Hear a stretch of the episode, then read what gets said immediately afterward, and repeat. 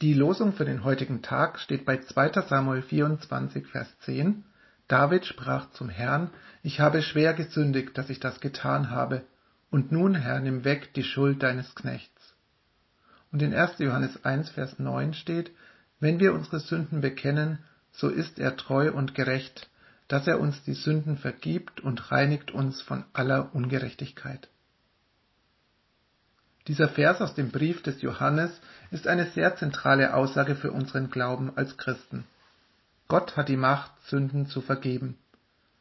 Zunächst kommt es darauf an, dass wir uns bewusst machen, dass wir Sünder sind. Dass wir es nicht schaffen, aus eigenem Antrieb vor Gott bestehen zu können, so sehr wir es auch versuchen. Der zweite Schritt ist es, die Sünden vor Gott zu bekennen. Das können wir in einem Gebet machen oder indem wir einfach mit Gott reden und ihn um Vergebung bitten für die Dinge, die schief liefen und wo wir versagt haben. Nun wird Gottes Wesen deutlich, er ist treu und gerecht. Treu, weil er zu allen seinen Versprechen steht, die wir in der Bibel nachlesen können. Gerecht, weil er ein Richter ist, der den Überblick hat und alle Gesetze kennt. Er vergibt uns unsere Sünden, wenn wir sie ihm bekennen. Dabei gibt es keine Sünde, die zu schwer sein könnte vor ihm.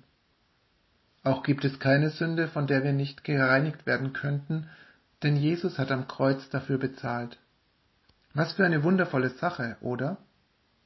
Und was für eine passende Zeit, uns neu Gott hinzuwenden, wenn nun die Fastenzeit beginnt, damit wir an Ostern voller Freude rufen können, der Herr ist auferstanden und hat die Sünde besiegt. Einen gesegneten Tag wünscht Ihnen Lektor Matthias Bareis.